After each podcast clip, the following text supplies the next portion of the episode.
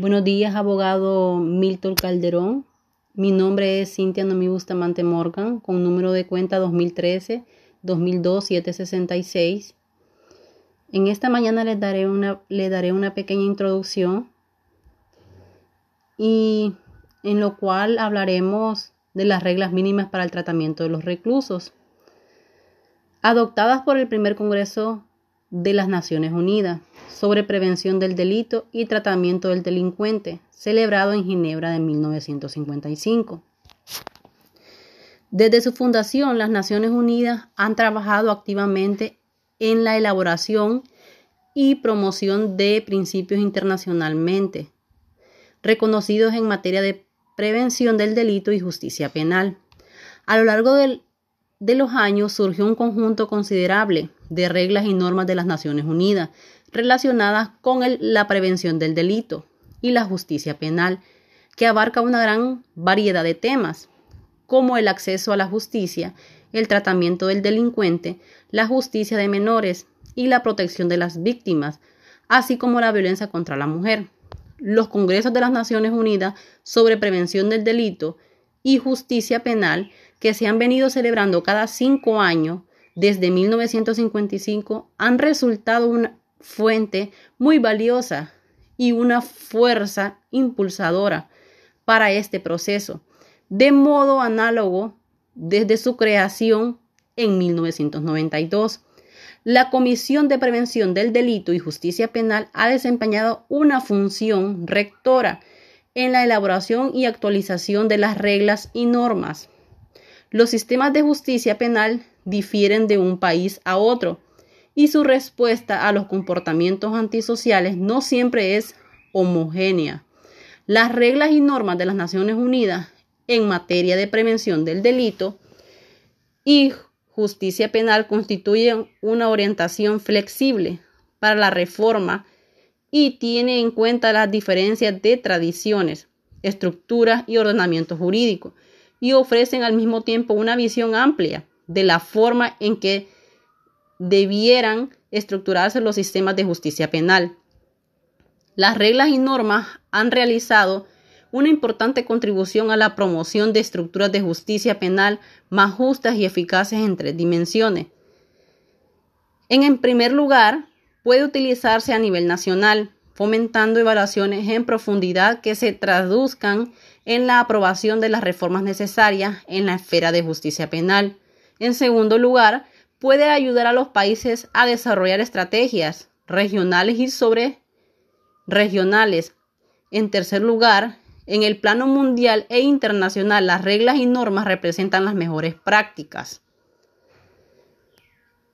que los estados pueden adaptar en sus respectivas necesidades nacionales. También podemos ver que es evidente que debido a la gran variedad de condiciones jurídicas, sociales, económicas y geográficas existen en el mundo diferentes alternativas donde se pueden aplicar indistintamente todas las reglas en todas las partes y en todo tiempo. Sin embargo, deberán servir para estimular el esfuerzo constante por vencer las dificultades prácticas que se oponen a su aplicación en vista de que representan en su conjunto las condiciones mínimas admitidas por las Naciones Unidas.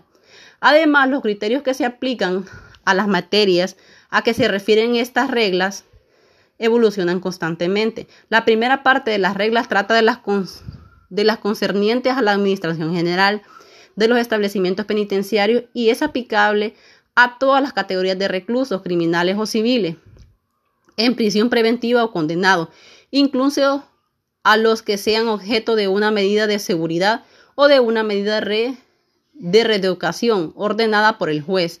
La segunda parte contiene las reglas que no son aplicables más a las categorías de los reclusos, a que se refiere cada sección. También eh, tenemos que tener en cuenta que los reclusos alineados y enfermos mentales, estos deben ser recluidos en sitios especiales para enfermos mentales durante su permanencia en la prisión. Deben ser observados por un psiquiatra. Las personas detenidas o en prisión preventiva, al igual que los sentenciados por deuda a prisión civil y los sentenciados por deudas a prisión civil, gozarán de presunción de inocencia y deberán mantenerse separados de los condenados.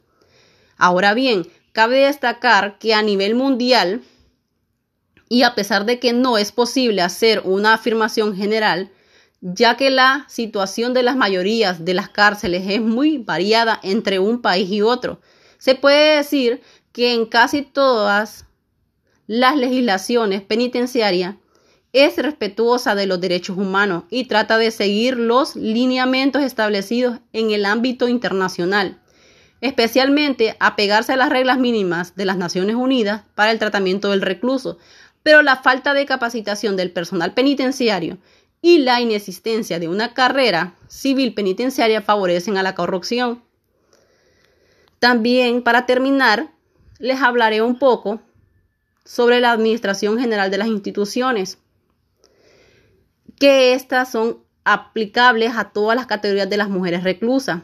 Contiene reglas de aplicación general, ingreso, registro, lugar de reclusión, higiene personal, servicios de salud, seguridad y vigilancia, contacto con el mundo exterior, personal y capacitación, entre otros. También tenemos lo que son las normas aplicables únicamente a las categorías especiales. Esto significa que se aplican por igual a, condenadas o procesadas, siempre que no se contrapongan a las normas relativas a esa categoría de mujeres y la favorezcan. También se refieren a los temas tales clasificación e individualización, el régimen penitenciario, relaciones sociales y atención post-liberación. Incluye previsiones especiales para las reclusas embarazadas extranjeras e indígenas. Normas suplementarias para el tratamiento de los menores. Eso encontramos en lo que es las categorías especiales.